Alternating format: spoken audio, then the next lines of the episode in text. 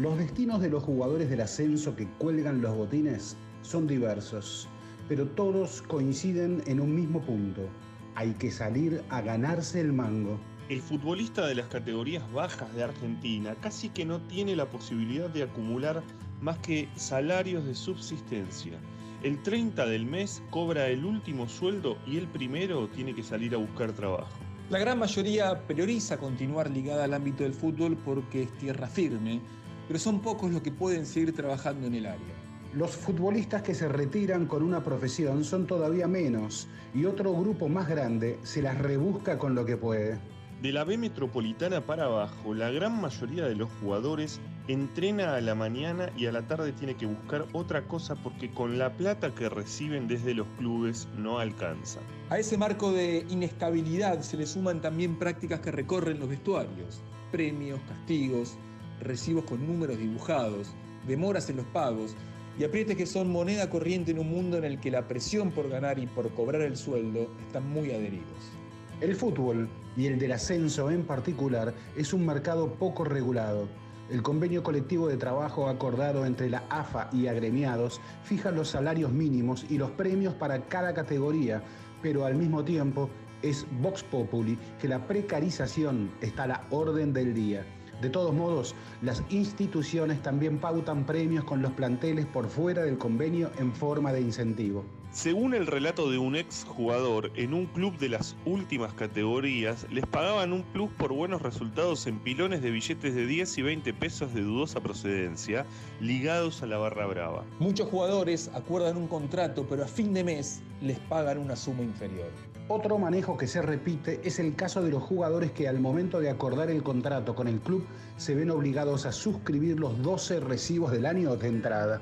A pesar de esa realidad, la exigencia deportiva es la misma que para un jugador de la A. Ganar siempre, siempre ganar. Según la reglamentación de la AFA, la B Metropolitana, la Primera C y el Federal A son categorías profesionales, mientras que la D y el Regional son amateur. Recién en 2013, la AFA y futbolistas agremiados elevaron a la C como categoría profesional. Sin embargo, si no se detiene la mirada en la parte económica, la clasificación puede resultar generosa. Mientras que en la B Metro todos los jugadores de un plantel tienen que tener contrato, en la C la obligación de los clubes es contar con 16 profesionales y en el Federal A el número desciende a 8, siempre dependiendo del equipo. En la D y en el torneo regional amateur no hay un vínculo oficial entre el jugador y el club, por lo que los salarios pueden variar mes a mes. Con la última actualización de febrero, los sueldos básicos son de 31.300 pesos para el Federal A y la B Metro y 27.000 para la C. En ese marco influyen la trayectoria de cada jugador, el protagonismo que tiene en el equipo y el rendimiento individual. La AFA no les gira grandes cantidades de dinero a los clubes. Las instituciones tienen pocos socios y entonces pocos ingresos. Desde los clubes argumentan que parte de la billetera se la come el pago de los impuestos, la policía, la ambulancia y los viajes en los partidos de visitante. Claudio Paz se despidió de la práctica profesional en diciembre de 2019. El histórico arquero del ascenso le puso punto final a su carrera a los 42 años con un partido homenaje en la cancha de Leandro en Alem. Esa tarde en General Rodríguez cerró un ciclo de 23 años que incluyó pasos por Alem, Ferrocarril Midland, Cañuelas, Doc Sud, Ituzaingó, Camioneros, Argentino de Quilmes, Muniz, San Martín de Bursaco, Esportivo Barracas y experiencias en el fútbol colombiano y paraguayo. Para Paz, el jugador de la C y la D, se le hace muy difícil sobrevivir con el sueldo que gana y mucho más juntar plata para comprar un auto o una casa. Es imposible si no tenés otro trabajo, dice Paz. De la B Nacional para abajo no se puede vivir. Yo empecé a trabajar en 2007 y soy un agradecido. Pero su caso es inusual. Una gran porción de los jugadores no se retira como sueña. Algunos de los factores que determinan esa decisión tienen que ver con las lesiones, la edad, la familia, la imposibilidad de conseguir un club y la aparición de una oferta laboral imposible de rechazar. El equilibrio entre el amor al fútbol, el salario, la edad, el estudio y el mercado de trabajo tarde o temprano se desgarra. Quedarse afuera del sistema o salir por decisión propia implica reperfilar una vida construida en gran medida alrededor del sueño de jugar a la pelota. Pero en el ascenso el desafío es doble. Hay que gambetear en la cancha y también a la incertidumbre económica. Adaptación de El retiro de los obreros del fútbol, un texto de Manuel Concetti para la revista Crisis.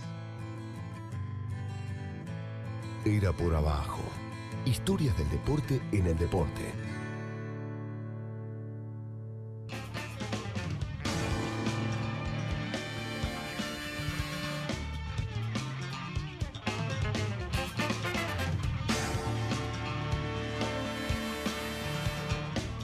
Buenas noches, Alejandro Bol y Andrés Burgo, aquí Ezequiel Fernández Mur, ¿cómo estamos?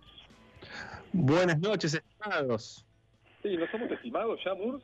¿Qué pasó? Eh, bueno, decidí renovar, porque como el programa de hoy va a ser un programa que apuntará a, a los viejos y a los nuevos tiempos, digo, porque la apertura trata sobre algo tan viejo, tan clásico y tan precarizado como el Día del Trabajador. ¿eh?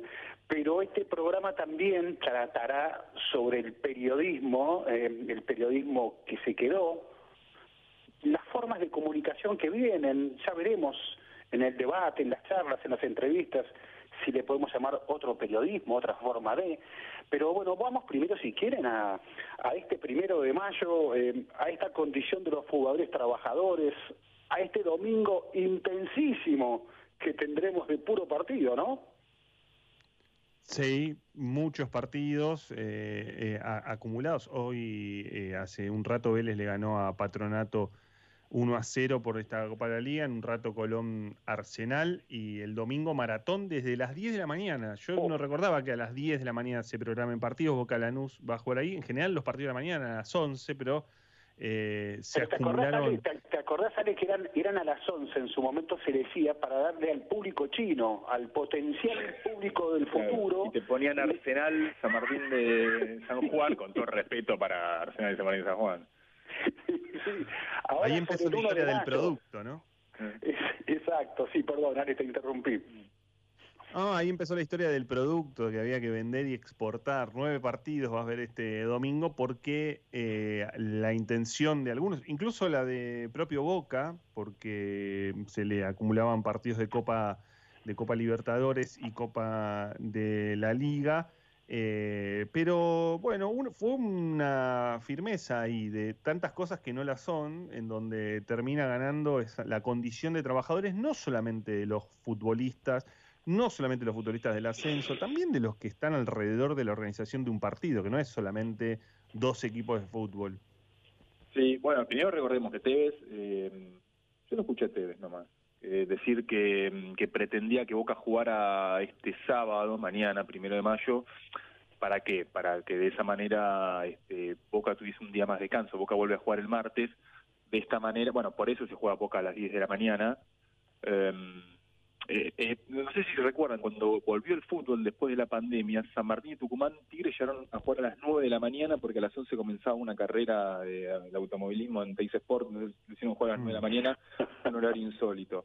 Eh, bueno, sí, Tevez, o sea, planteó que, que Boca jugara el sábado, la verdad, por, por supuesto no era mucha bola, también es por eso digamos, que Boca arranca en ese horario tan temprano. Yo no sé si Boca alguna vez jugó tan, pero tan temprano, ¿no?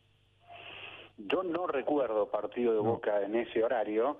Eh, lo que yo diría que lo de Tevez fue algo más profundo que eh, si Boca tiene que jugar o no eh, eh, sábado para descansar y llegar a mejor, en mejores condiciones. Eh, yo diría que fue más profundo porque lo que Tevez dijo fue poco menos que el jugador era un empleado que solo tenía que obedecer lo que decide la patronal. Eh, Mm. O sea, la participación del trabajador ¿eh? Para decidir también parte de ese trabajo justo cuando en buena parte del fútbol, eh, digo, se está discutiendo mucho qué deciden los patrones y qué no deciden los patrones. Digo, el programa pasado, eh, sé que me cubrieron muy bien, muchas gracias. Este, el programa pasado se habló mucho de la Superliga y bueno, eh, la base del que fueron de- del fútbol, que fueron los que son los hinchas, pero también jugadores jugadores salieron a oponerse a un proyecto patronal y elitista que es esa Superliga. Eh, entonces tienen parte de opinión. Digo, a ver, vivimos todo un 2020 con deportistas en Estados Unidos protestando hasta en las calles con sus camisetas y arrodillándose.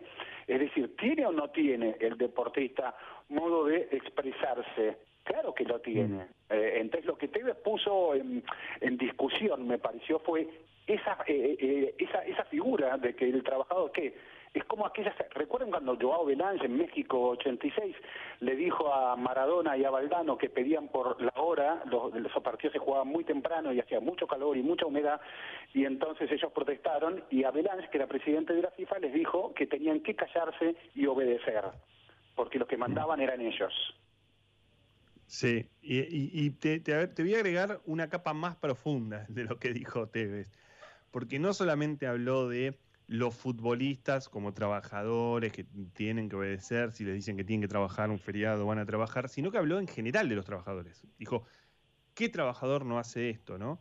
Em, bueno, ahí, ahí se, eh, puede eh, eh, evaluar muchas cosas. El tema ahí es quiénes son los patrones, porque con la Superliga nos quedaba más o menos claro, ¿no? En Sudamérica, ¿quién manda? ¿Quién manda? Qué buena pero Bueno, la Conmebol. Digamos, manda la AFA, la televisión, eh, Conmebol. Sí, los clubes europeos incluso. Para, a, nivel selecciones, pregunto. Bueno, pero perdón, ¿quién manda en tiempos de pandemia también habría que eh, agregar? Mm, bueno, gran discusión en general, ¿no? En el país.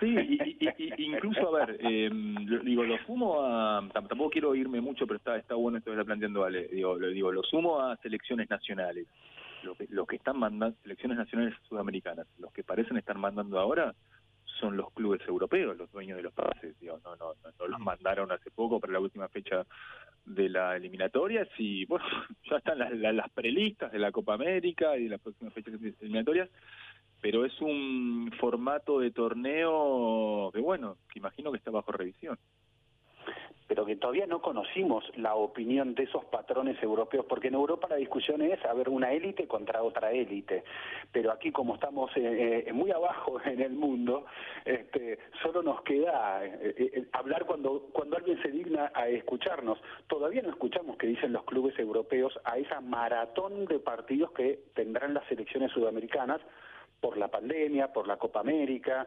no, no tenemos muy claro eh, cuánto cederán o no a sus jugadores. Eh, a, jugadores que post pandemia vienen jugando también una maratón de partidos con sus clubes en Europa. Eh, este es el otro tema. Los sindicatos de los jugadores, ¿qué dicen a todo esto? Eh, porque, porque están siendo, no sé si exprimidos es la mejor expresión, pero se le parece. Eh, y son, por algo, las lesiones han sido mucho más profundas en todos estos últimos tiempos, no mucho más continuas, las cantidades son mucho más importantes de jugadores lesionados. Este es el otro punto también. Eh, a ver, yo creo que el debate me suena como interesantísimo, me suena, como el programa de hoy me suena como si fuera casi un túnel del tiempo, ¿no? Porque, porque por un lado se viene, estoy con un retorno tremendo, no sé, con, este, con un retorno a ver si, si eso se puede arreglar, pero en este punto de lo que planteas eh, acerca de la, cantidad de, partidos que se acumulan entre Libertadores y Sudamericana, eh, las ligas eh, locales, eh, que son realmente demenciales. Fíjate, fíjense este, este, punto, ¿no? En esta fecha se acumulan nueve partidos el domingo. Eh, hay, una, eh, hay una cuestión que tiene que ver con, con, este, con el clásico rosarino, porque el clásico rosarino había planteado el, el, gobierno de Santa Fe que lo quería, primero, quería que se televisara eh, por la TV pública. ¿Por qué? Porque eso, incluso con el Canal 5, ¿por qué? Porque eso hacía que no se juntara gente en las, en las casas en donde hay pack fútbol para poder verlo, o incluso en los bares. Pues si, se, si era a las 18.40, por lo menos tenían algunos minutos en los bares. Lo otro, que se jugara mm, después de las 20 o, a las 20 para eh, no mm, eh, para que en caso de que terminara o incluso se tuvieran que juntar, bueno, ya no hubiera circulación, hubiera prohibición de circulación. Eh, se puso muy firme el gobierno de Santa Fe, de hecho Omar Perotti, el gobernador, dijo que no iba a dar seguridad si eso sucedía. Estuvieron hasta hace un rato tirando opciones. Finalmente el partido se puso muy dura Turner, que es la de las dos eh, compañías que tienen los derechos, la que no está cediendo partidos para, para, la TV pública, se puso muy dura, no se cedió partido a la TV pública, o, por lo menos este clásico, pero sí se cambió el horario para las 21 horas, central Newells, y esto hizo que eh, Newells tenga también que correr su partido a las 23 el martes para que se dieran solo 48 horas entre un partido y otro que lo van a tener que jugar a menos que un clásico y un partido sudamericana los jugadores de Newell. 48 horas. Bueno, hablando de 48 horas, yo eso le pasó a Arsenal, que jugó el domingo, el domingo pasado jugó contra Defensa y Justicia, eh, venía a jugar el jueves en Bolivia, el domingo jugó contra Defensa y Justicia, y el martes, o sea, también en 48 horas, eh, jugó contra Ceará por, por la Copa Sudamericana, ahora en minutos empieza su partido contra Arsenal. Claro, e, e, e, esa trampita, digamos, de empezar un partido a las 11 de la noche, me hace acordar a, a un partido que, mm, después de buscar bien, pero el Barcelona empezó a jugar un partido a las... Eh, a las eh, a las 24, ¿cómo lo digo? a las 005 del... A las 0 horas, a las 0 horas. A las 0 horas minutos, claro. Para, claro. 5 minutos después de la medianoche, para que no... Y esto fue hace unos, hace unos, pocos años, para que no se... Bueno, digo, para, es justamente para esto, digamos, para que no, no, no, no, no, no, no haya un lío con el tema de, de, de, las fechas, pero bueno, fue una trampita al reglamento, digamos, la verdad que un partido empiece... Bueno, Sí, una cosa, y yo diría también que para que quede un poquito más claro el tema de el pedido de la gobernación de Santa Fe para televisar, eh, televisión abierta, televisión pública del, del clásico. No, no, no tenía que ver ese pedido con que el viejo reclamo de que el fútbol vuelva a la televisión abierta, etcétera. No, tenía que ver con una cuestión de, de, de, salud, de evitar que si el partido va en televisión de pago, entonces el temor era que mucha gente se juntara en distintas casas. Y eso es mucho más difícil de controlar, pues no podés entrar a la casa de cada persona a ver si son 10, si son 15, si son 20 o si son 5. Es imposible de controlar eso. Eh, y, y, eso es muy social, es muy probable eso. Entonces lo que se quería evitar esencialmente era eso. Eh, no se pudo evitar eso, lo que bueno se presume es que a la noche esto, entonces los números son distintos, los números de gente que se moviliza ya de noche, ¿no? Sí, y porque tenés una restricción general a la noche, tenés una restricción eh, general en donde ya, digamos, es, distinto ese control. Y es lo que, es lo que planteas. Ahora, la, la cuestión ahí sigue siendo eh, algo que, que, se discutió mucho toda esta semana, porque había una posición de la provincia de Buenos Aires que tiene una posición más restrictiva. Eh, que, la, que la ciudad de Buenos Aires, y pongo esto por poner el área metropolitana, de todos modos, eh, Santa Fe y eh, en, particular Rosario también tiene una situación sanitaria muy compleja.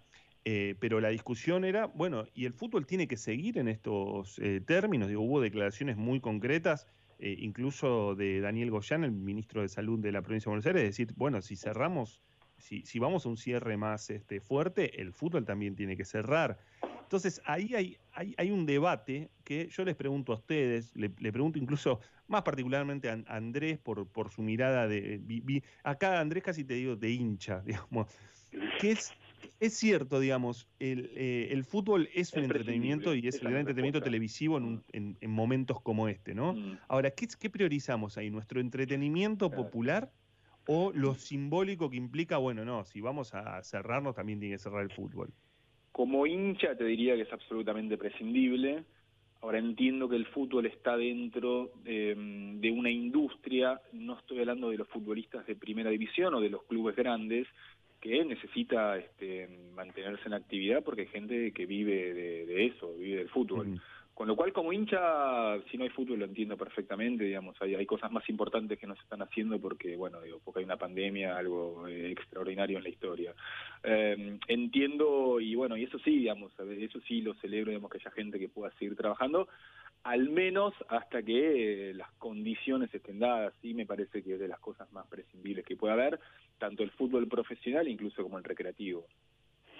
Bueno, ahí es curioso también, ¿no? Porque se produce, si creemos que sí, que tiene que jugar que fútbol en estas condiciones, Es decir, si hacemos una excepcionalidad con el fútbol, entonces pasamos a creer que justo primero de mayo, y fue la apertura de nuestro programa en el texto, eh, los, jugadores entonces pasan a ser trabajadores esenciales. Abierta la mm. pregunta. Sí, no sé si, bueno, mira, ya que son, si, si, si entonces me das pie para otra, otra cuestión. El miércoles llegó un cargamento de 50.000 dosis de Sinovac que se van a repartir entre eh, las 10 federaciones de Comebol, 5.000 eh, dosis para cada uno. Eh, recordemos que hasta el estudio de la propia Universidad de Chile, porque es, una, es, la, vacuna con la que más vacunó Chile, una dosis de Sinovac tiene un 3% de efectividad. se le va a dar una dosis, supongo, a, jugadores, cuerpo técnicos, árbitros, incluso a dirigentes.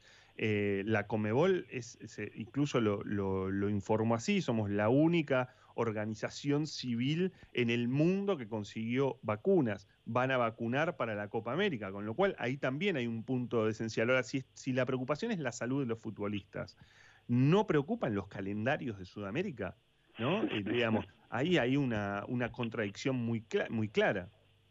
Sí, y otra contradicción son los horarios de los partidos. ¿Por qué, se permiten los, los partidos de Conmebol jugarse después de las este, 8 de la noche y no los mm. en la área, metropolitana y no los del fútbol argentino? ¿Por qué termina teniendo más peso? Digamos, una política sanitaria o em, los derechos este, televisivos de la Conmebol o los intereses televisivos del fútbol, de las cadenas brasileñas. Y yo creo que vos mismo en la formulación de la pregunta la estás respondiendo. ¿Es, es el undécimo es el undécimo estado de, de, la región, Comebol? Es, es soberano e independiente. Eh, la, la, República Soberana de la Conmebol. Sí, señores. Damos vacunas que en el país no han sido aprobadas, pero no importa, las podemos dar igual.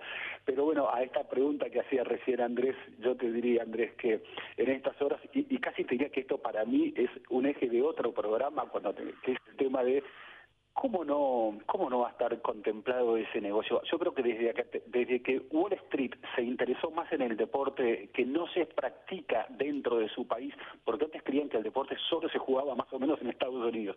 Cuando empezaron a interesarse en el fútbol ya vemos lo que está pasando. Ahora están aterrizando en los All Blacks, nada menos, ¿no? que la selección de rugby de Nueva Zelanda comprando el jaca, la camiseta, y hay una rebelión de jugadores también ahí. Entonces, dicho esto, que será otro tema y en otro momento, eh, y sí, eh, la concepción del deporte, que sabemos que no es nuevo, que el deporte es negocio, obvio que el deporte es negocio, claro, y desde hace mucho que es negocio, pero el negocio está avanzando a niveles gigantescos y las federaciones, los presidentes de federaciones, votados por federaciones, etcétera, se están convirtiendo poco menos que ellos mismos. Decíamos el Día del Trabajador, bueno, ellos son empleados. ¿Empleados de quién pasan a ser? ¿Serán empleados de Wall Street o defenderán al deporte? Vamos a un corte, estimados. Era por abajo.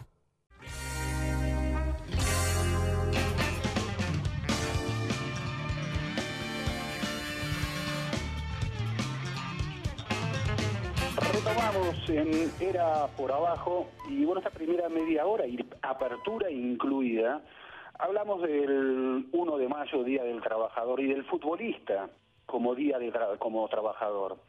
Como trabajador atípico, se preguntan algunos. Eh, por eso el debate inclusive que no va a trabajar el futbolista el primero de mayo, pero en otros trabajos sí se trabaja días primero de mayo. El fútbol no tiene la costumbre, el fútbol en la Argentina no tiene esa costumbre.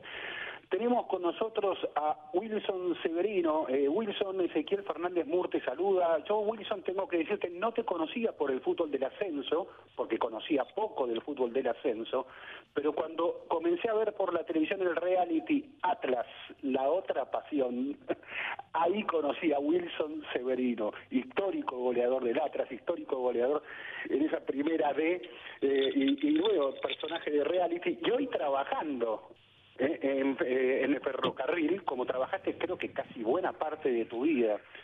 Lo primero que primero te agradezco que estés aquí con nosotros eh, y después te pregunto, ¿qué, qué, ¿qué es el futbolista? ¿Un trabajador? ¿Un trabajador atípico? No, buenas noches, primero y principal. Buenas noches, sí, señor. Si, escucha bocinazo es porque trabajo en el ferrocarril. Estoy justo acá al frente de la estación. Bien. Eh, y otra porque estoy orgulloso porque estamos preparando el locro para mañana los ferroviarios. Mira ¿viste? qué bien. Estamos haciendo un locrito y se lo llevamos al puesto de trabajo con una banda, con una bandejita a cada puesto de trabajo le dejamos entre unos compañeros con todas la- la- las precauciones que tenemos que tomar el, el locrito que, que se merece el Día del Trabajador en esto que es el primero de mayo.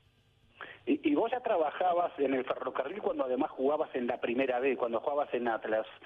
Eh, las dos cosas tenías que hacerlas sí o sí para llegar a fin de mes, ¿no es cierto? ¿Qué te permitía llegar mejor a fin de mes, el trabajo en el ferrocarril o Atlas? el trabajo en el ferrocarril, toda la vida. Eh, el- el- yo lo, lo- lo primero que cobré en, en jugando la pelota, me pagaban en Ballester 40 pesos por semana y me lo daba una panadería. Y alguna vez iba a la panadería, en vez de darme los 40 pesos, me daba 20 kilos de pan. Llegaba a casa con 20 kilos de pan y la bruja ya no sabía si hacer milanesa de pan, budín de pan, pan rallado, ya no sabía qué hacer. Decía, Wilson, trae plata, dejé de traer pan.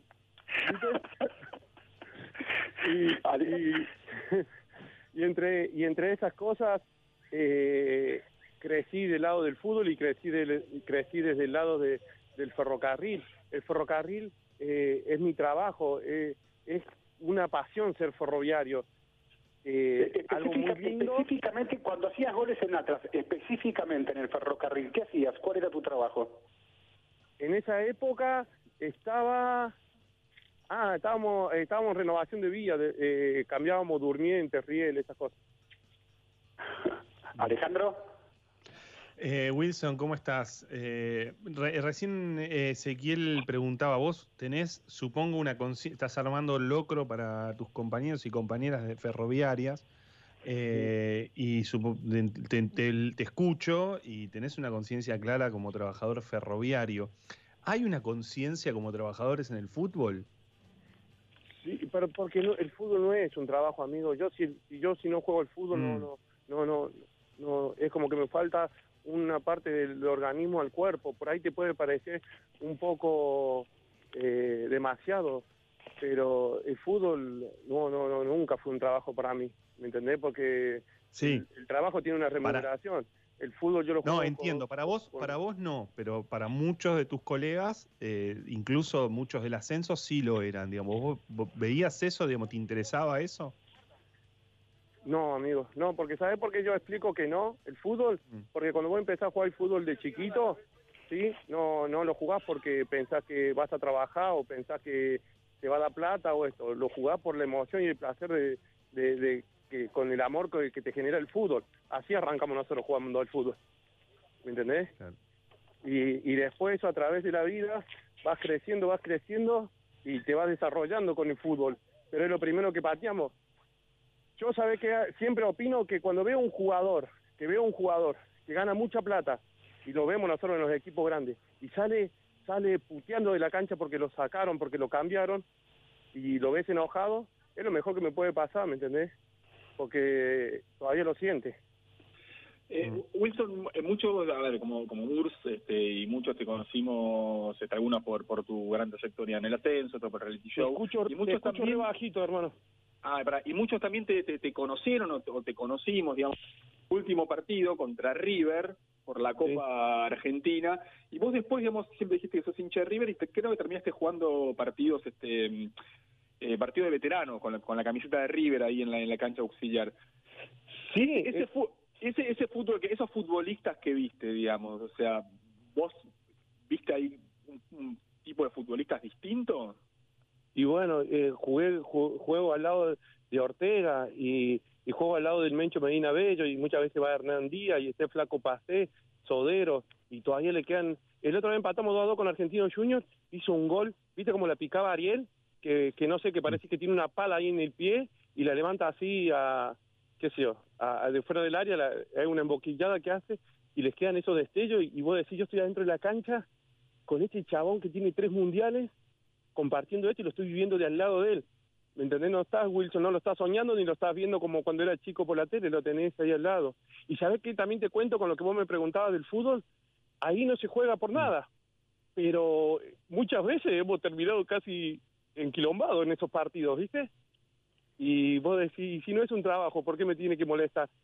Porque el fútbol, no, el fútbol nunca es un trabajo, amigo. El fútbol te hace pelear con tu hermano, te hace reconciliarte, eh, eh, te crea sensaciones, te hace tener compadres, te hace tener mejores amigos. El fútbol es, no, no, no, yo no, no, no, no hay chance que lo vea como un laburo. Está bien, yo te entiendo ahí, Severino, pero, pero, estimado, pero también recuerdo que algunos jugadores del ascenso se enojaron hace algunos años cuando, por ejemplo, Carlos Tevez dijo que eh, un jugador de fútbol podía estar seis meses sin cobrar, lo dijo como generalizando, uno entendía que él podía estar seis meses sin cobrar, pero hubo jugadores del ascenso que inclusive pasaron por nuestro programa diciendo que esa frase no correspondía. Eh, ¿Recordás ese momento? Sí, totalmente que lo recuerdo. Pero ¿sabes qué te quiero contestar con este? Que por más que a vos no te paguen, por más que vos vayas a un club y no te paguen, vos no vas a dejar de jugar fútbol nunca. Claro. ¿Me entendés? Claro. Ah, no, o sea, yo he visto en mi vestuario, en el ascenso, ¿sabes qué sensación he visto? Llorar a un compañero porque me dice, Wilson, ¿sabes qué? Tengo que dejar de jugar a la pelota porque me tocó laburar, eh, conseguir laburo en una fábrica. ¿Me entendés? Y tengo Sí. que ir a laburar. Tengo que ir a laburar, no es que estoy laburando. Tengo que ir a laburar. ¿Me entendés? Eso me rompió el corazón. Después, ¿qué cosa me siento orgulloso? Estoy orgulloso de muchas veces haber cobrado un aguinaldo en el ferrocarril y poder haber comprado un par de botines a un compañero o ayudarlo con el cumpleaños de su hijo a un compañero que haya jugado conmigo en el ascenso. ¿Me entendés? Pero yo te respondería eso. Igual, no soy dueño de la verdad. Es como yo siento el fútbol, ¿me entendés? Sí, a- ahora, o- o- eh, otra más tengo ahí, discúlpame, Ale. Eh, yo te, te recuerdo eh, en algunas entrevistas eh, como que tenías una juventud, eras de, de- de más joven, era, no eras un tipo fácil, y que el fútbol te dio una disciplina. Eh, esa disciplina te ayudó también para trabajar. ¿Podés contarnos un poco qué disciplina te dio el fútbol? ¿A vos te dio la pelota? el compañerismo, el aprender a compartir hasta lo último de lo último, que si perdemos, perdemos todo, que si ganamos, gana mi compañero. Yo he estado en un vestuario y la vida me llevó a ser capitán, ¿me entendés? Y hacer que el triunfo sea de todos y el esfuerzo de todos, pero siempre que lo gratificante como líder te haga ver que ganamos todos y más mis compañeros que yo, ¿me entendés?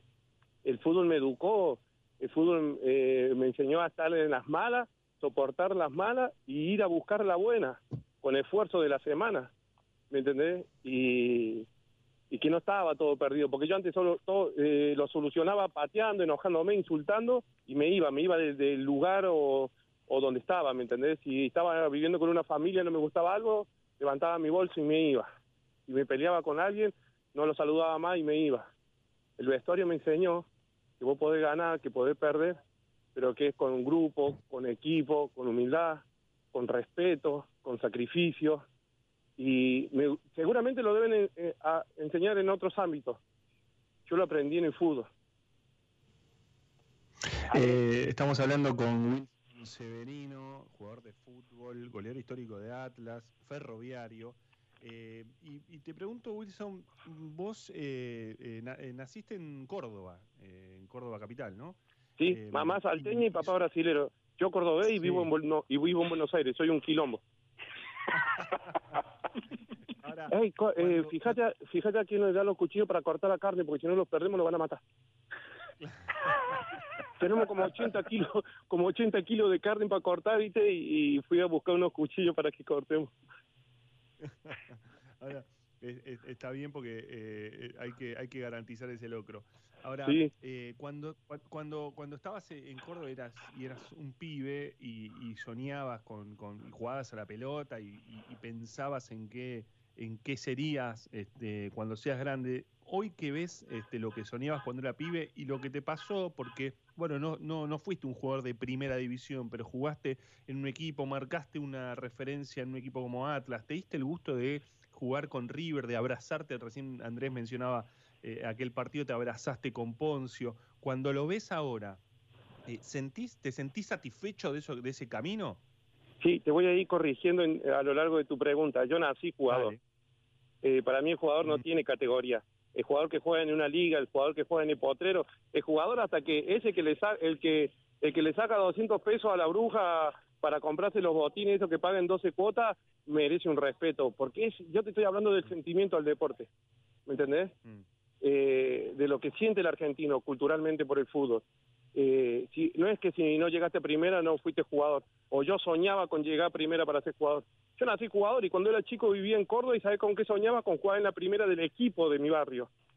¿Me entendés? Hoy voy para Córdoba, hoy voy para Córdoba y mis compañeros hablan de- del equipo, de las grandes proezas que hicieron con el equipo, que fueron a, a Villa Urquiza, que fueron a La Falda, que fueron y que ganaron de allá por acá, que esto, que el otro. Y yo cuando era chico eso era para mí, ¿me entendés? Y me llenaba el corazón. Después la vida te va llevando a otras situaciones y otras etapas, pero yo siempre te voy a hablar de mi punto de vista. El fútbol es un sentimiento de grosso y jugador de fútbol eh, se nace. Se nace y no es que sos jugador de, de fútbol si jugás bien y si jugás mal no sos jugador de fútbol. Vos sentís eso, ¿sí? ¿cuántos pibes hay que tienen dos piernas izquierdas y, y tienen sentimiento por el fútbol más que lo que jugamos, lo que juegan bien? Casi me meto entre los que juego bien yo. Eh, mm, Wilson, a ver, digo, siempre jugaste en, en- las categorías este, más bajas del ascenso, al mismo tiempo, digamos, digo, participaste de un proyecto eh, muy famoso, eh, profesional, digamos, de la televisión, de una cadena eh, latinoamericana, como fue Atlas La Otra Pasión, un programa que se pasaba en distintos países de América. Eh, ¿te, te sentías cómodo ahí en esa, en, en- en- en esa visión, versión capitalista, digamos, de la primera D? Eh, sí, yo, ¿sabes qué? Tengo para contarte un millón. Yo laburaba en un momento, eh, laburaba enganchando y desenganchando trenes y me tocaba laburar en retiro.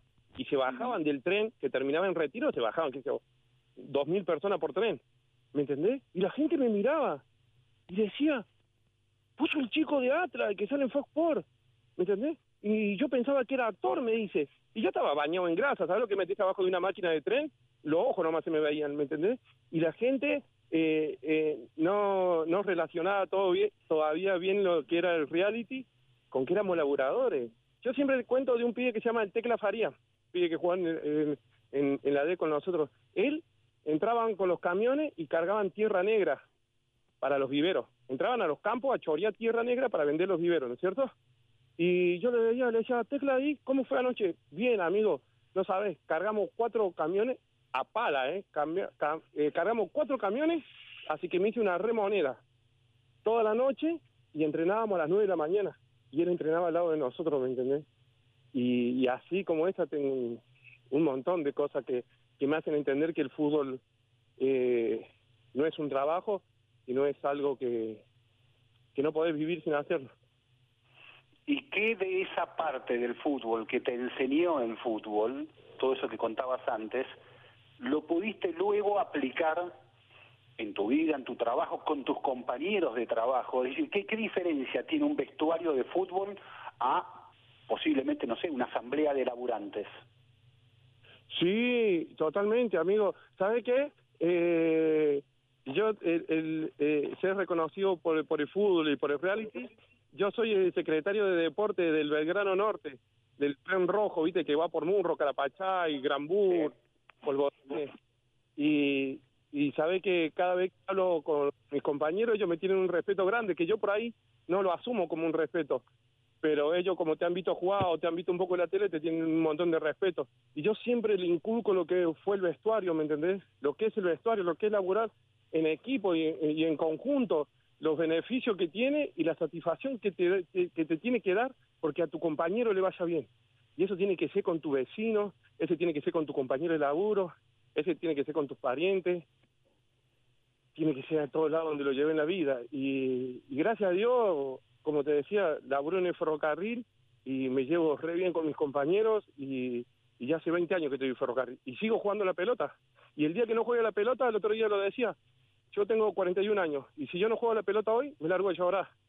Yo cuando tenía 10 años, si no jugaba la pelota, me largaba a llorar. Y cuando tenga 60 años y un día no podía jugar la pelota, seguramente voy a llorar. ¿Y seguís haciendo goles o pasaste a un puesto más retrasado? No, ahora estoy medio gordo y culón, ¿viste? Pero ap- aprendí a aguantar la pelota bien y girar, ¿me entendés? Entonces hablo con los pibes, le digo al pie, a Wilson al pie, ¿viste? Y todavía me respetan eso. Lo que son los años, ¿eh?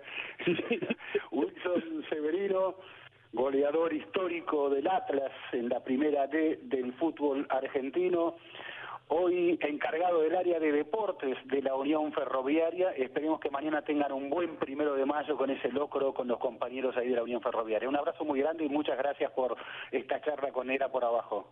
Un abrazo muy grande, que mañana tengan un gran día para, para ustedes y todos los clientes. Hasta luego.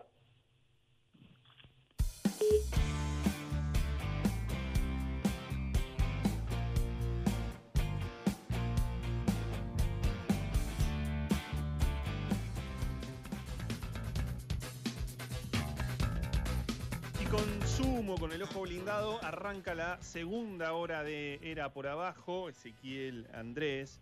Eh, y esta semana eh, irrumpió en el periodismo, vamos a llamar en el periodismo tradicional, el periodismo televisivo, eh, una especie de, de polémica entre el periodista Gustavo López, conductor de radio y de televisión, y Ibai Llanos, un streamer español, a quien, bueno, muchos conocemos, no sé ustedes, eh, pero muchos conocemos porque suele tener eh, charlas con, con futbolistas, además de streamear, además de, de estar en distintas plataformas, ha llegado a transmitir este, partidos de, de la liga en su momento, y pareció como que si chocaran dos mundos de pronto, eh, y en realidad eran dos mundos particulares, tal vez era el mundo de Gustavo López y tal vez era el mundo de Ibai Llanos, eh, pero es cierto que esta cuestión de las discusiones sobre las plataformas y demás es una discusión posible, incluso es una discusión posible dentro del periodismo y la queríamos charlar y la queríamos abordar también en Era por Abajo. Para eso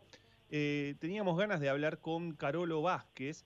Carolo, ella es, eh, ella castea, eh, les explico Ezequiel Andrés, este, a todos, castea, relata, comenta eh, un torneo de, eSports en Liga Profesional de Fútbol, en la Liga IESA, conduce programas dedicados a los eSports y ella misma juega y sube videos de ella jugando, plataformas en Twitch, en YouTube. Carolo, ¿cómo estás? Buenas noches. Te saludamos aquí con Ezequiel Fernández Murs, Andrés Burgo y aquí Alejandro Wall. Y ante, ante todo, bancamos tu pedido a Ibai, porque mucha adoración a Ibai, pero bancamos tu pedido a Ibai de que también invite mujeres. ¿Cómo andan? ¿Todo bien? Bien. Bueno, ¿a vos te impactó esta discusión o la viste de costado?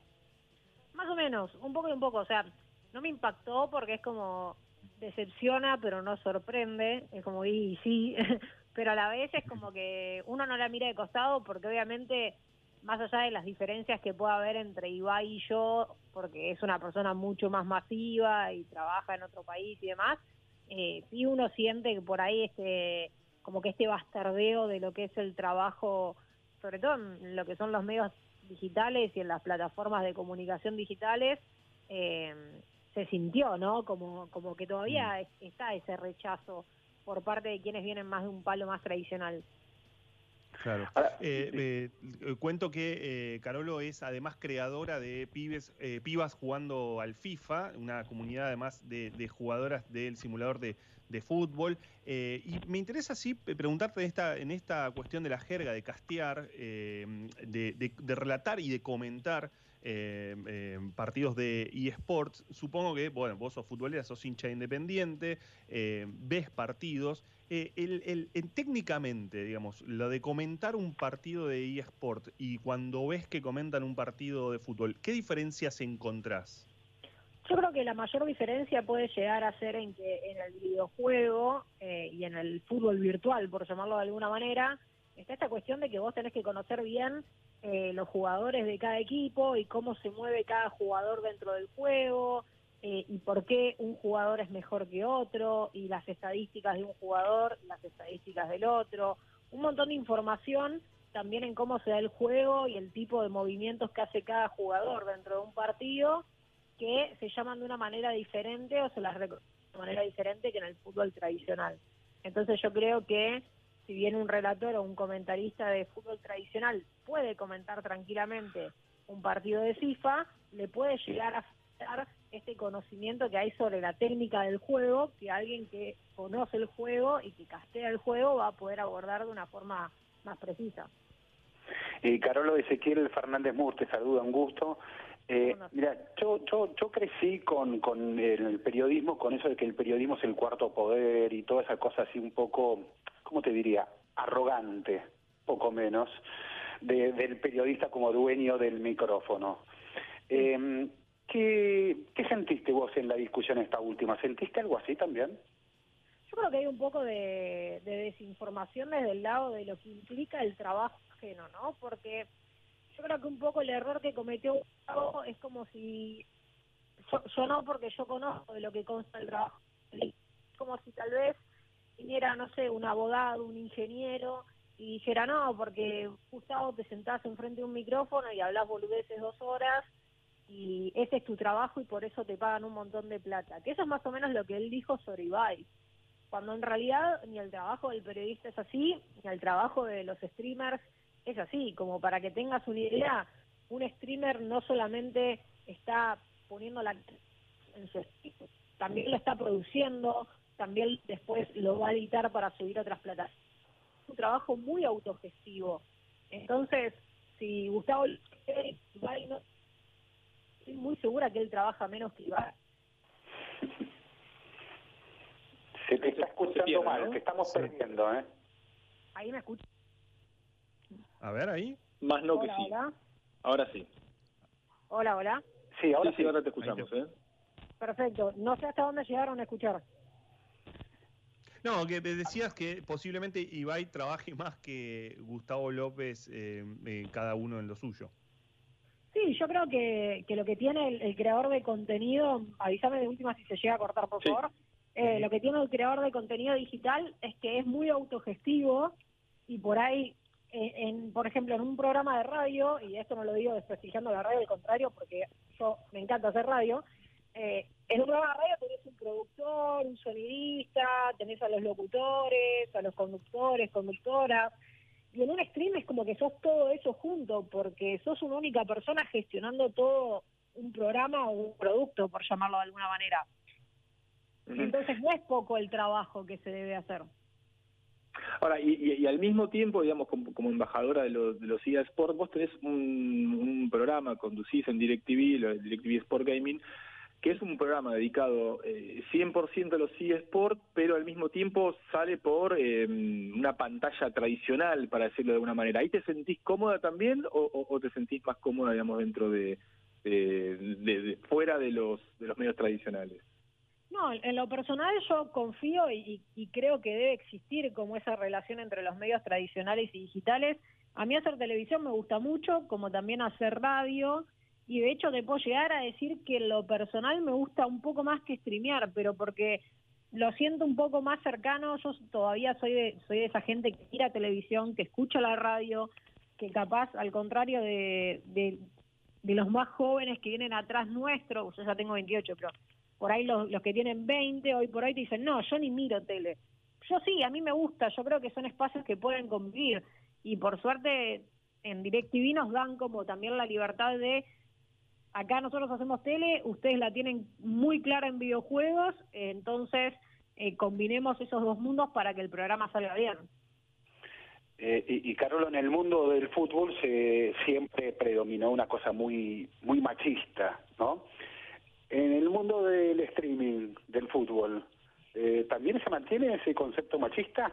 ¿Cómo cambia o no? que, no, yo creo que se mantiene de la misma manera porque digamos, al menos eh, cuando yo era chica a las mujeres nos regalaban muñecas y a los varones les regalaban pelotas de fútbol y videojuegos.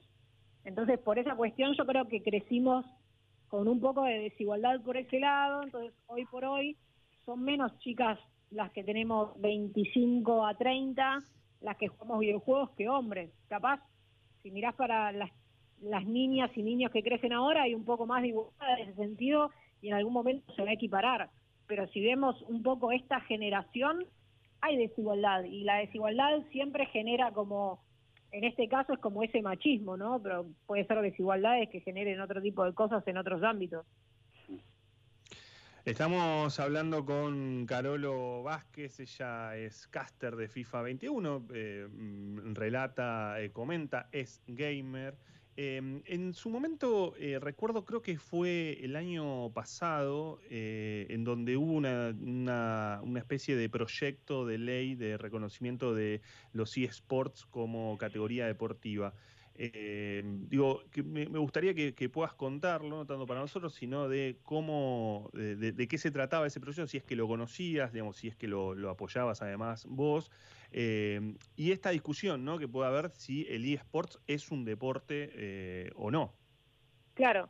Sí, yo creo que en principio ese proyecto de ley, hay varios, hubo varios intentos de proyectos de ley. Mm. me parece que lo más importante de esos proyectos de ley es abarcar desde el vamos las condiciones laborales de los chicos que juegan para distintos equipos, sobre todo porque en muchos casos son menores de edad, cuestión de muchas horas de entrenamiento y demás, y hay que saber cómo eh, limitar eso de alguna manera laboralmente, porque si no se termina convirtiendo en una especie de trabajo infantil medio extraño, entonces tiene que ser regulado. Eh, y después, por otro lado, eh, el tema de si los videojuegos son considerados deporte o no, yo creo que, claramente sí son un deporte como lo puede ser el ajedrez. Entonces, me parece que, cuando hablamos de deporte, ya si el ajedrez es eh, tenido en cuenta como deporte, los videojuegos pueden entrar en esa misma categoría, ya que son juegos en donde capaz eh, el ejercicio está hecho más por la mente que por eh, lo físico. Eh, Carlos, a vos te gusta jugar digamos, con equipos del calcio, leí también que tu, equipo favorito es el Napoli. Te quería preguntar por pibas jugando al FIFA. Eh, es, una comunidad de jugadoras eh, del, fútbol este, simulador, ¿no? Sí, o sea, la idea fue como cuando yo empecé a hacer contenido en YouTube, empezar a crear una comunidad de chicas, o sea, unirnos, porque también pasaba esto de que al no ser tantas, capaz no nos conocíamos entre nosotras. Entonces, como la idea de piba jugando al FIFA es esta, ¿no? La de unir chicas que les interese jugar, ya sea al FIFA o al PES, pero generar como esta comunidad de fútbol virtual donde nos encontramos las mujeres y nos apoyamos entre nosotras. ¿Y cómo es el mundo de los gamers pro? Bueno, es un mundo donde realmente, acá es cuando se, ve también el tema deportivo, requiere mucho entrenamiento, eh, incluso entrenamiento deportivo tradicional, es decir, todos los chicos que compiten en algún deporte electrónico tienen que mantener cierta dieta, tienen un psicólogo deportivo, tienen que ir al gimnasio para estar en forma, eh, porque todo ese tipo de, salud, digamos, ser saludable en, la vida cotidiana, eh, te ayuda a tener un mejor desempeño en, lo mental. Entonces, en consecuencia, te ayuda a tener un mejor desempeño en lo que es la competencia de videojuegos. Entonces, no se trata tampoco de estar todo el día jugando jueguitos y nada más. Claro. Bueno, en ese punto, en ese punto, sabes que eh, quería preguntarte, no sé cómo, cómo es tu rutina, eh, porque entiendo que cuando casteás son muchas horas a veces, eh, que además tenés que preparar. digo, cómo además trabajás el salir de la pantalla en, otras ocasiones para vos. No sé si tenés incluso una rutina de, de, transmitir vos o transmitir cuando vos lo decidís en, algunos, en algunas ocasiones. Digamos, ¿cómo, cómo es ese, ese trabajo?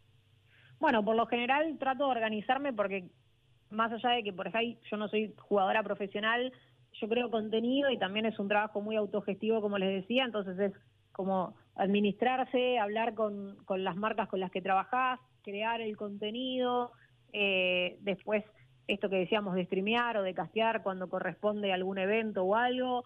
Por lo general trato de mantener un horario de oficina, excepto cuando, por ejemplo, hay algún tipo de evento en especial, que los eventos de FIFA oficiales suelen ser los fines de semana y son sábado y domingo de 12 a 7 de la tarde. Entonces son varias horas y ahí la clave es como despertarse temprano, comer bien, hidratarse mucho, cuidar la garganta y, bueno, porque la verdad es que son muchas horas de comentar partidos.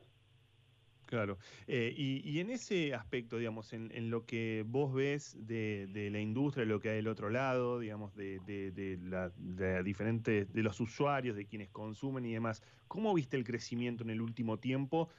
En donde atravesamos un momento eh, donde de pronto todos empezamos a transmitir en vivo, eh, aunque más no sea este, por este amateurismo, ¿no? Este, digo, plena pandemia, eh, encierro los, primeros tiempos de 2020.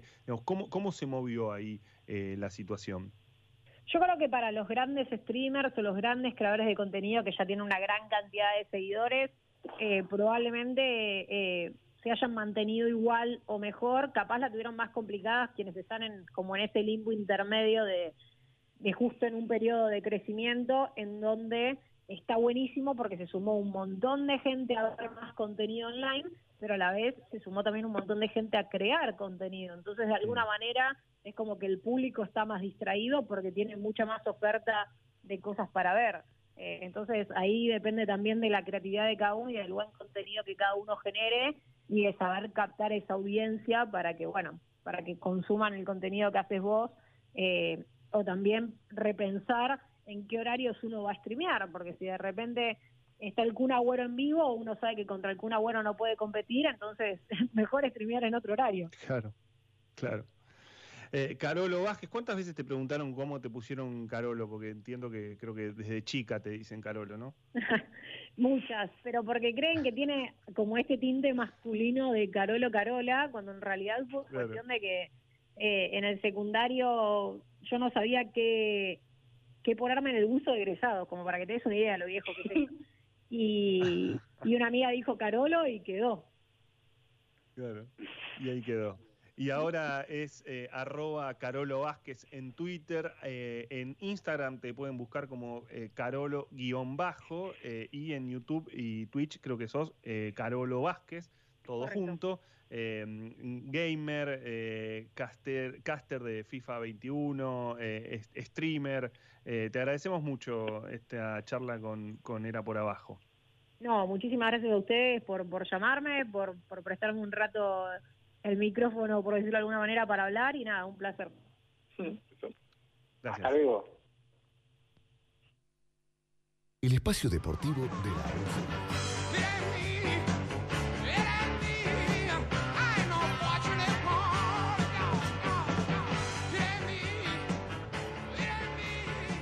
Era por abajo. Viernes de 20 a 22 en la 1110.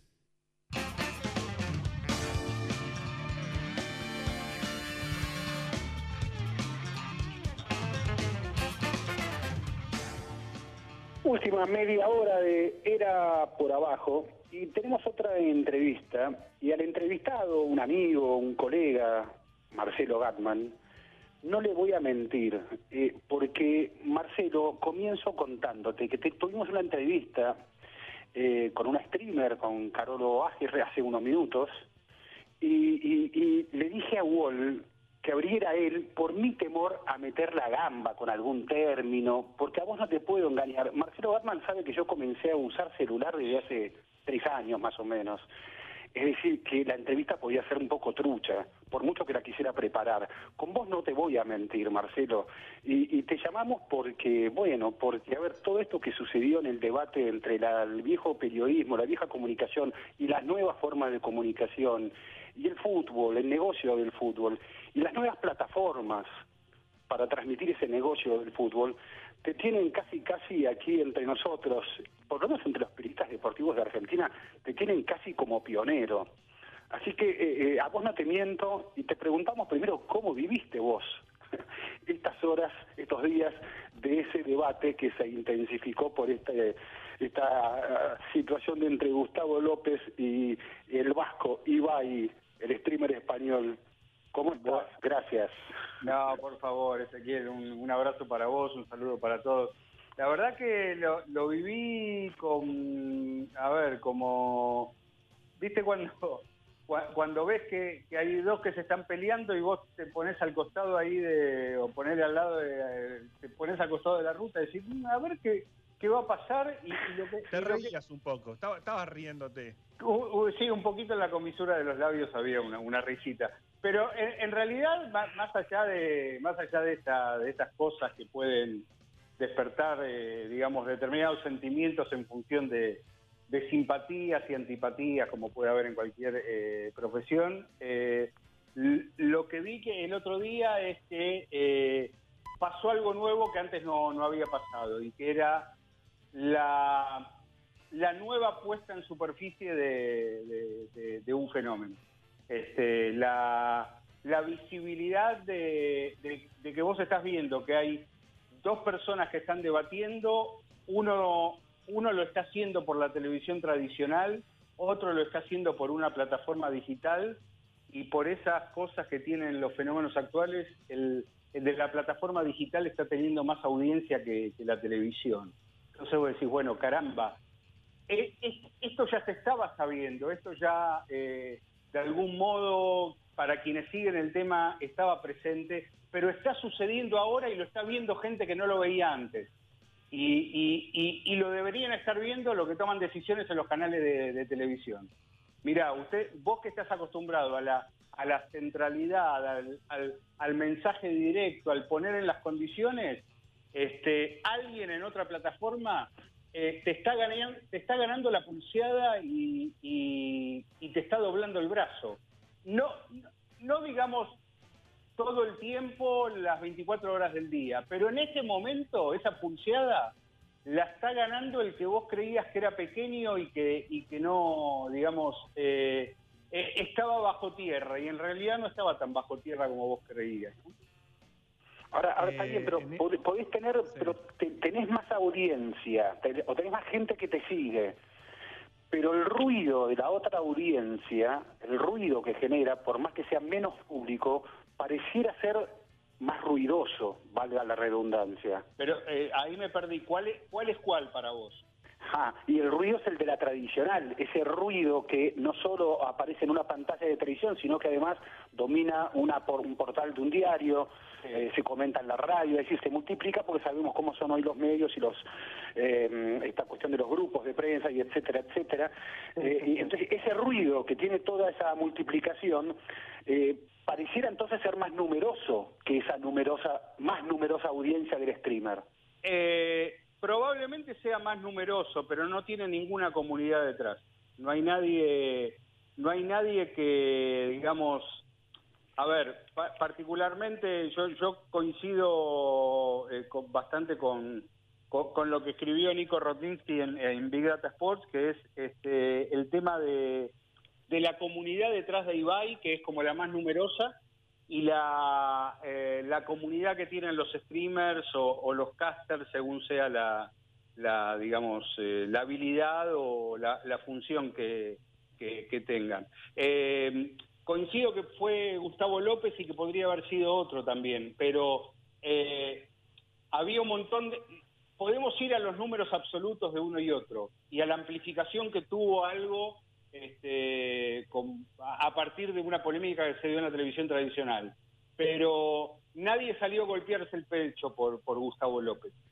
Nadie. Mm. Eh, y sí por Ibai, pero no porque sea Ibai, sino porque eh, forman parte de, ecosistemas diferentes y uno tiene, tiene una comunidad detrás que, le interesa lo que hace, le interesan los contenidos que produce y que, y acá viene lo principal, hasta le paga por, por eso que por eso que disfruta. Entonces, probablemente de un lado, entre los diarios, las redes sociales, la televisión, las radios, el, el número sumado sea mayor, pero uno tenía de un lado la intensidad de una comunidad y el otro no tiene nada. Claro. Eh, estamos hablando con Marcelo Ganman. La nota que mencionás de Nico Rodnitsky es el baldazo de Ibai a los medios tradicionales. Eh, eh, la publicó en Big Data Sports. recomiendo que se suscriban a su newsletter. A mí me llegó, de hecho, llegó por mail, después creo que la amplían. Y un punto, digamos, en esto de lo que estaba planteando Ezequiel. Eh, y que lo cuenta, Nico, es ese rulo que se genera, ¿no? Es que porque Gustavo López lo dice en la red y entonces un periodista en La Nación lo escucha y ese periodista entonces lo sube porque la, nota, digamos, puede generar clics. Eh, es cierto que en redes sociales se magnifica, además, porque eh, lo que vos mencionás, la comunidad de gente que sigue a, a Ibai y otros streamers que, que le avisan y todo eso termina en eh, Ibai sentado o, transmitiendo con este Gustavo López desde ESPN. Hay una forma de pensar que son vos bien lo marcas, una es una comunidad y otro en todo caso es una audiencia, un espectador que escucha, ¿no? Y ahí hay una, hay una distancia, pero hay formas de articularse y de generar una especie de híbrido, digo, pensando esa pantalla entre Gustavo López y Ibai. Eh, sí, por supuesto, por supuesto. Y eh, a ver, ese, ese híbrido se, se está produciendo. Eh, eh, hay, hay, muchos ejemplos de, ese híbrido. Eh, la, la NBA, vos podés prender acá ESPN y verla por ESPN, pero la NBA en su liga de, desarrollo la, la transmite por, por Twitch y la transmite con los códigos que se usan en Twitch para hacer cualquier streaming. Entonces, ese híbrido ya, ya se está produciendo. Eh, me parece que ahí está el, justamente el punto de quiebre de, de toda esta, esta situación. Eh, está claro, porque hay cifras, hay informes que lo demuestran, que, que las nuevas generaciones no tienen la pasión que tienen las nuestras. Acá tenemos gente de, de distintas décadas, pero todos crecimos con, porque además de gustarnos, había todo un mandato cultural que ponía al fútbol en el centro de la escena como ordenador de, de, de la vida este, cultural y de la vida, eh, de, pongamos, de, de, los varones blancos en Occidente durante cuatro décadas, para, para decirlo directamente. Entonces, resulta que para, para otras generaciones el, el, tema, el tema ya no es así y, y el tema tampoco es tan así. No digo todo, porque cuando revisamos lo que pasó, por ejemplo, con la Superliga, que deben haber hablado de esto, de la Superliga Europea, y ves quienes salieron a las calles a, a defender a, a, a, los clubes o a pedir que, que, los dueños ricos millonarios se fueran, eran los pibes de la llamada generación Z. No eran las personas grandes, eran esos mm. supuestos pibes que se supone que no les interesa el fútbol. Pero ahí está el tema, les interesa el fútbol, pero les interesa de otro modo les interesa de otra manera, no, no necesitan 90 minutos para evaluar si un partido es bueno o es malo y, y, y si la pasaron bien este, después de haber visto todo el partido, y no digo analizarlo como periodista, de haberlo visto como un espectador. Nosotros estamos Les gusta más ver las reacciones a ese partido, quizás. Exacto, por ejemplo, por ejemplo. Pero nosotros estamos formados de una manera que yo todavía no sé si la estoy pasando bien o la estoy pasando mal. Tengo, recién lo voy a saber una vez que termine el partido y voy a analizar primero si ganó mi equipo o no, eso me va a poner mejor, si jugaron bien, eh, a ver qué dice la gente a la que yo respeto y si están de acuerdo con... Hay una serie de procesos que las nuevas generaciones no, no los tienen y a mí no me parece ni bien ni mal que, que no los tengan. Son directamente de otro perfil y con otros intereses y la verdad, la verdad que no estaba escrito en ningún lado que que a todos nos iba a gustar el fútbol tal cual lo conocimos siempre y que así iba a ser siempre. Este, eh, eh, está cambiando y, y, por eso hay tanta, tanta gente nerviosa que son los que compran los derechos, los que hacen la, las estrategias de los clubes, los que, los que tienen canales de televisión, porque no tienen la menor idea para dónde va a salir la cosa. No tienen la menor idea. Marcelo, qué, qué, qué lindo saludarte. Eh, a ver, la, la, recién hablabas de la gente que tiene que hacer este, la, la, televisión o, o, que tiene los derechos. Eh, te pregunto por la gente que tiene eh, que administrar las carreras de los futbolistas. Todo este lío o todo este debate se armó a partir de una decisión de Dybala de hablar con Ibai. Sí. Eh, de la misma manera, Gustavo López se había quejado de Burgos, no le daba entrevista. Se está alejando, se está apagando una generación de deportistas que eh, aprendieron a bueno a llevar su carrera a partir de entrevistas. Digo, Maradona habrá dado cientos de entrevistas. Tevez incluso con sus 37 años es, un deportista que, que, que, suele hablar con los periodistas todavía. La nueva generación da la impresión que ya no. Eh, eh, estas entrevistas, digamos, de, de, a ver, al mismo tiempo, de las pocas veces que Dybala habló de fútbol en un medio tradicional, o que yo recuerde, se armó un debate descomunal porque dijo que no, no, no, era difícil jugar con Messi. Eh, estas son entrevistas periodísticas, son eh, periodistas con entretenedores, son entrevistas que ya no, no lo, lo, lo, anterior ya no tiene vuelta atrás, digamos, o sea, ya no, ya la, la, las generaciones que vienen no van a hablar más con los medios tradicionales, salvo después del partido, declaraciones ocasionales.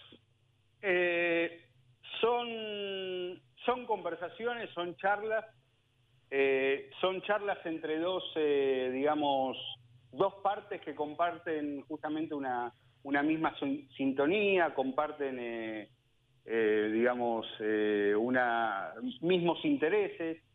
Eh, entonces, por supuesto que no son entrevistas periodísticas, pero tampoco todo el tiempo la- las entrevistas que hay, por ejemplo, en televisión, yo no sé cuántas son periodísticas. Están dentro de un formato tradicional, pero en entrevistas periodísticas donde, eh, y estamos hablando todos periodistas acá, ¿no? Donde la entrevista tiene determinadas herramientas, determinados códigos. Eh, para mí, para mí esa, para mí esa ruptura se dio antes.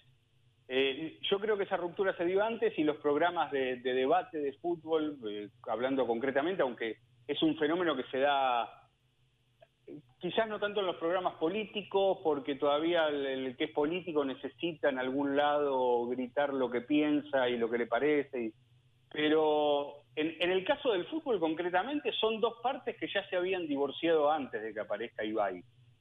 Ya, ya ese divorcio se había producido.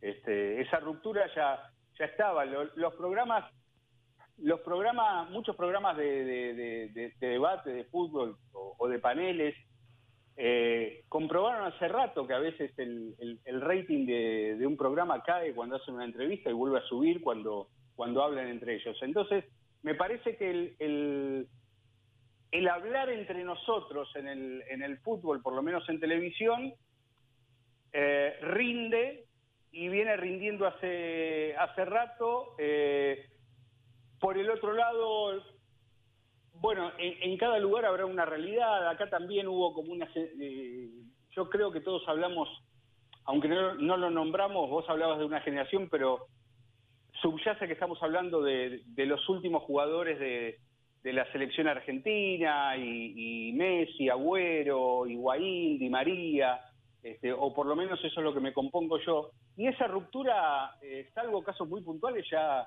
ya se había dado. Eran dos partes que ya no tenían nada que decirse y mucho que reclamarse.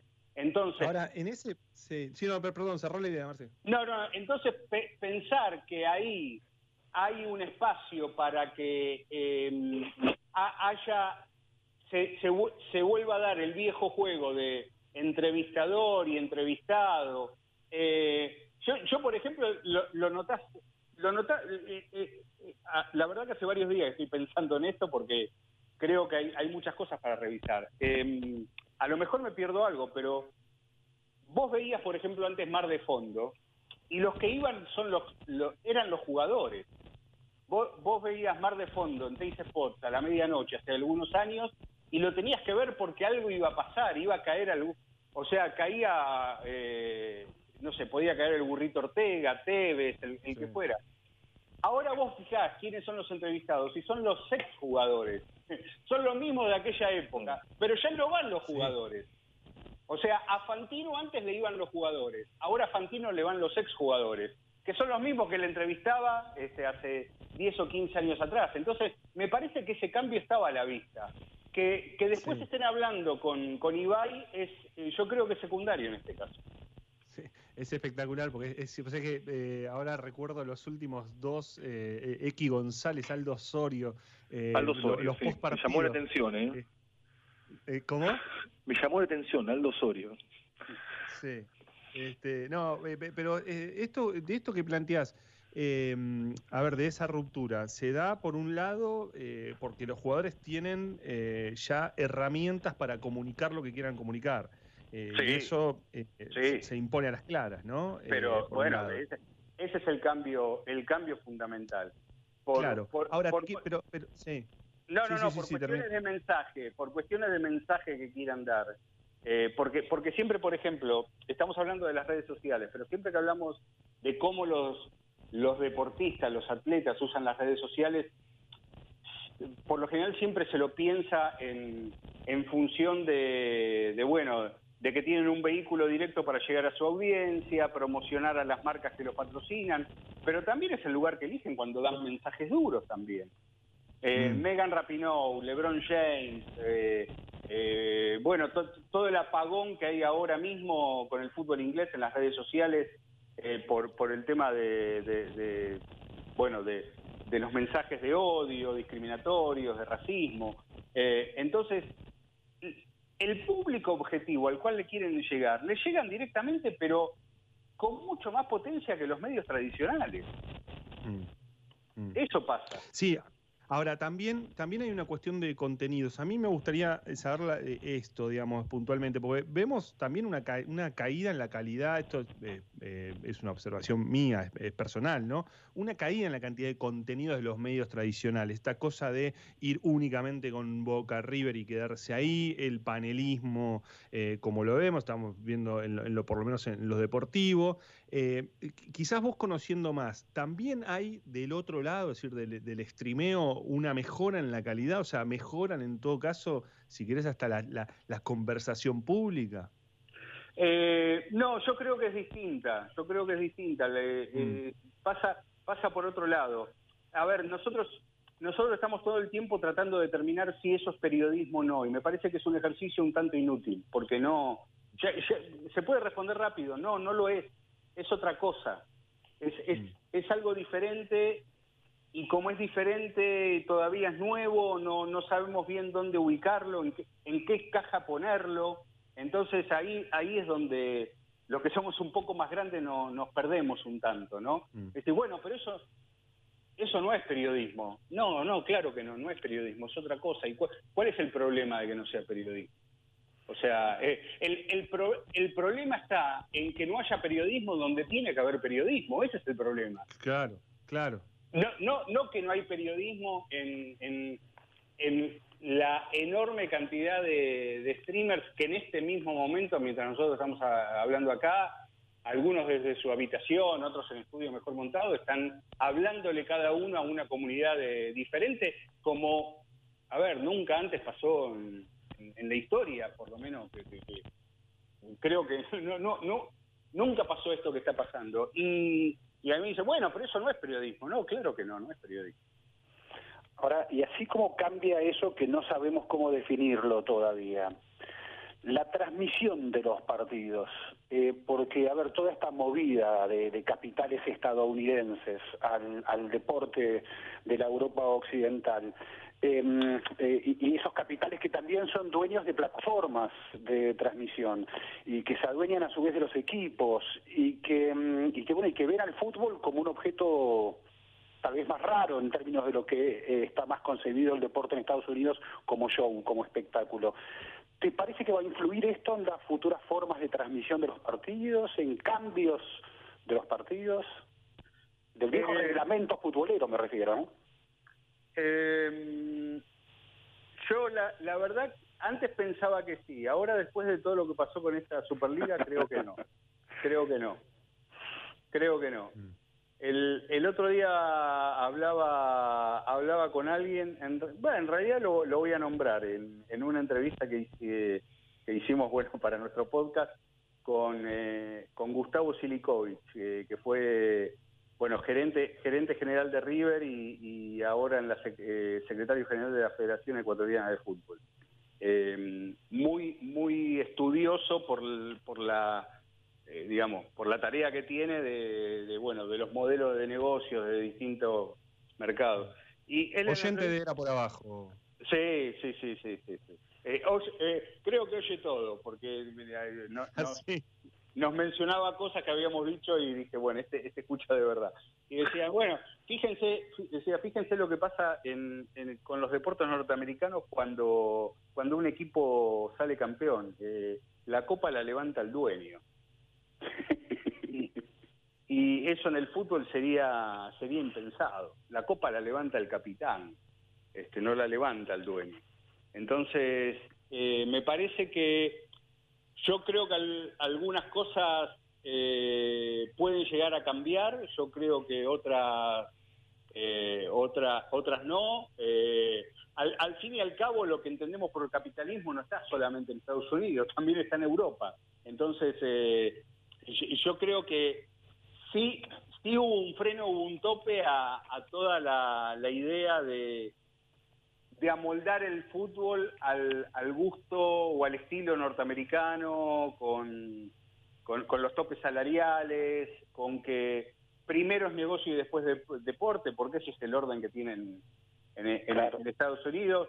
Eh, en Estados Unidos, en la MLS, primero se vende una plaza para, para que juegue un equipo nuevo y todavía no se sabe eh, dónde va a ser, dónde va a estar el estadio.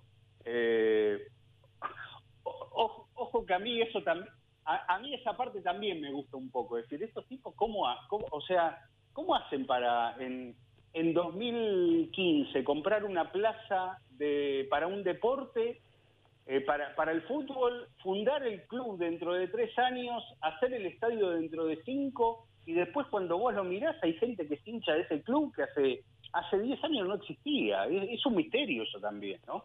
Bueno, Este, lo pero podría- si, me da- si me dan a elegir, obviamente prefiero lo otro. Pero eso también pasa y es, es toda una rareza, ¿no? Bueno, Do- Don King, el promotor famoso del boxeo histórico, solía resumirlo con una frase que era Only in America. ¿no? Este, eh, pero ahí quiero ir, entonces me dejas picando la pregunta siguiente cuando dijiste lo de la Superliga.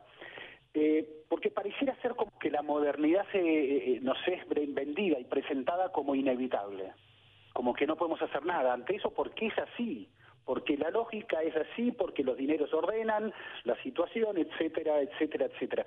Pero resulta que te salen hinchas, y no solo los jóvenes que hablamos antes de la, de la generación más joven, sino también eh, los de, la, de esos hinchas organizados, los aportes de los hinchas ingleses que se organizaron especialmente después de Hillsborough, eh, y, y salen los hinchas ingleses, eh, algunos de ellos hasta octogenarios, participando de una movida que terminó en las calles y terminó diciéndole, colocando trincheras y poco menos un no pasarán acá a esa modernidad. Entonces todo ese discurso que me- se me aparece como inevitable de la modernidad choca de repente contra eso también, ¿no? Eh, sí, sí, pero a ver, el, el, el fútbol que queda en pie, o sea, eh, o mejor dicho, el fútbol que sigue siendo como siempre, después de, de esta cosa fallida de, de la Superliga, eh, también tiene muchas cosas de modernidad, no es que la modernidad desaparece. Eh, yo creo que lo, en este caso se, se puso un freno claro a, a un modo de, de gestionar que evidentemente a, a los este, a los hinchas, especialmente ingleses, no, no, no, no les gustaba. Hubo, hubo como una especie de modernidad tolerable que, ya estaban viviendo y, y seguramente muchos, muchos sufriendo, y la aparición de la Superliga hizo, este, generó una agenda nueva que antes no, no, no, no, no estaba. Se sabía que había muchos hinchas del Manchester United que no querían a los Glazers, pero eh, ahí quedaba. Ahora están, ahora el gobierno británico está viendo a ver si efectivamente cambia la manera de propiedad de, de los clubes y, y- y- y apareció una agenda que hace dos semanas este, estaba eh, estaba oculta o directamente no no estaba en, en superficie, pero el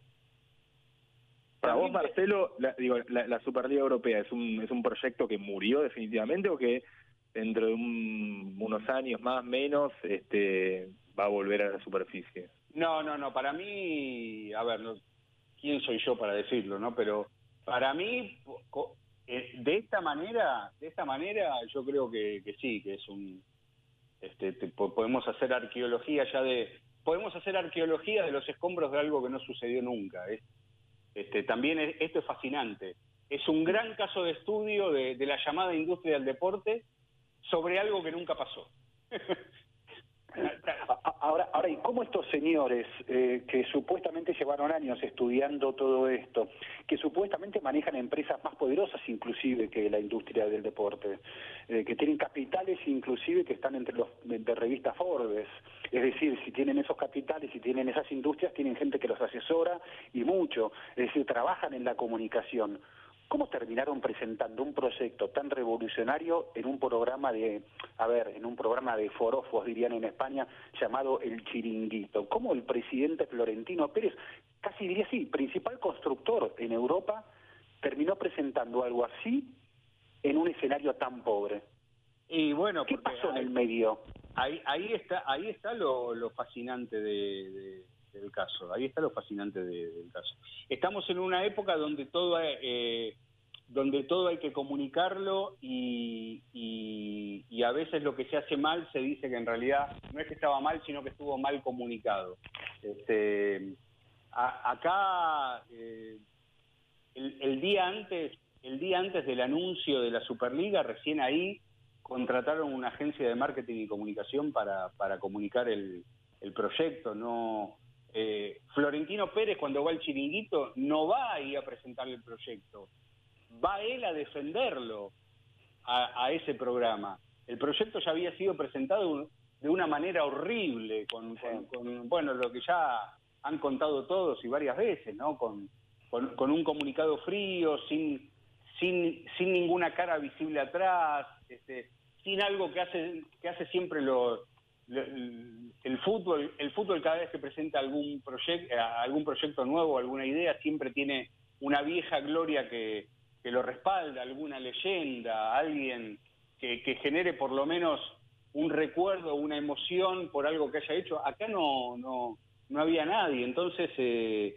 eh, resulta resulta muy raro tratar de desentrañar por qué lo, lo hicieron tan mal. Y yo creo que fue porque era un proyecto que, que olía dinero por donde se lo mira y solamente eso, y, y- y manifiestamente estaba, estaba dicho, dicho así, y, y obviamente, y, y una mala lectura de- del escenario, del momento. eh, eh, en el fútbol, si vos haces algo solamente por, por dinero, te va, te va a ir mal, te va a ir mal. No, no, no, no, no. A nadie le gusta eso. Probablemente sí en otros deportes, no en el fútbol.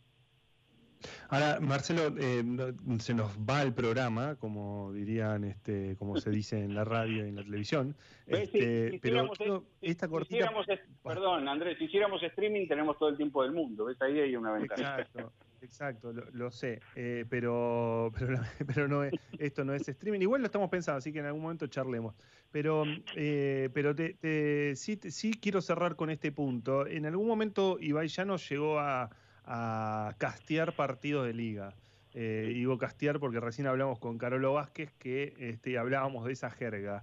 Eh, y en algunos casos lo hizo sin imagen, o sea, sin, y en otros casos sí directamente con la liga. Se discute mucho en Argentina la cuestión de los derechos de televisión, de cómo sacar, y se discute poco ese tipo de, de transmisiones que podrían darse, por ejemplo, no sé, en, en- en canales que eh, están fuera del pack fútbol. Mucha gente no tiene el pack fútbol este, y en vez de mostrarse las tribunas nada más, eh, se podría mostrar esa- de, de otra forma. ¿Eso Sí. crees que tiene que ver con qué, digamos, con la estructura de la cabeza de los dueños de los medios de comunicación en Argentina, los que piensan, el periodismo, digamos, ¿por qué, por qué no se, los dirigentes? ¿Es una estructura, digamos, que no se puede avanzar hacia un lugar así? Eh, yo creo que hay es multicausal eso. Mi impresión es que es multicausal. Eh, una de las cuestiones es que, eh, por lo general, en el fútbol europeo, los las ventanas de contrato de, de los de los derechos son cada tres años, ¿sí? Acá son cada cada más tiempo, cinco con opción a otros cinco. Y vos en tres años tenés un cambio de comportamiento de la gente, eh, podés tener hasta dos o tres cambios de comportamiento de, de- del consumidor de contenidos, por llamarlo de esa manera tan, tan impersonal. Eh, es decir, lo- los hábitos de consumo de la gente cambian mucho más rápido que, los ne- que la negociación de los derechos. Y por lo general lo que le pasa a todo el mundo, acá pasa más y afuera también pasaba, pero acá pasa más y afuera ahora está pasando menos, es que el que compra los derechos dice, no, mira, yo pagué, pagué una fortuna por esto, no lo voy a soltar así, no. No, no, no, no, o sea, no, lo voy a, no lo voy a ceder, no lo voy a poner eh, hasta, hasta hace dos o tres campeonatos, la discusión era si, si los que tenían los derechos ponían o no los goles en, en Twitter. Eh, eh, recordemos eso. Ahora, a cómo van las cosas, que no suelten en Twitter los goles, eh, es, a- es perderse público. O sea, yo creo que es eso. Cada cosa que no hacen es perderse, perderse público. Si vos me dijeras a mí, eh, o, o si yo tuviera que, que tomar una decisión o algo, diría, mira, tenés los partidos en TNT, tenés los partidos en, en ESPN, o cuando tenés la, la Copa Argentina la tenés en Teis o lo que fuera, la gente que lo ve ahí lo va a ver ahí. Los pibes que no lo están viendo ahí no no van no van a ir. O sea, ya ya están perdidos. Ya están perdidos. Los que estamos Ya- perdidos somos nosotros ya, Marcelo. Se nos, Bueno. sí, nos obligan a, a rajar directamente. Te Perdón, agradecemos perdón. muchísimo la charla. No, Mar- por favor, por favor. Marcelo Gatman, periodista, cer- cerró este era por abajo que fue un túnel del tiempo. Comenzamos con el Locro, el Atlas y Wilson Severino y terminamos con los Yankees que se compraron el espectáculo. Operación Sebastián González, coordinación. Coordinación Mauro Suárez, en la, producción Rodrigo Caregay, está Noé Funcheira en las redes, Ale Burgo, Ezequiel Fernández Mur, nos despedimos hasta el viernes próximo de 20 a 22 con Era por Abajo. Era por abajo. El espacio deportivo de la 1110.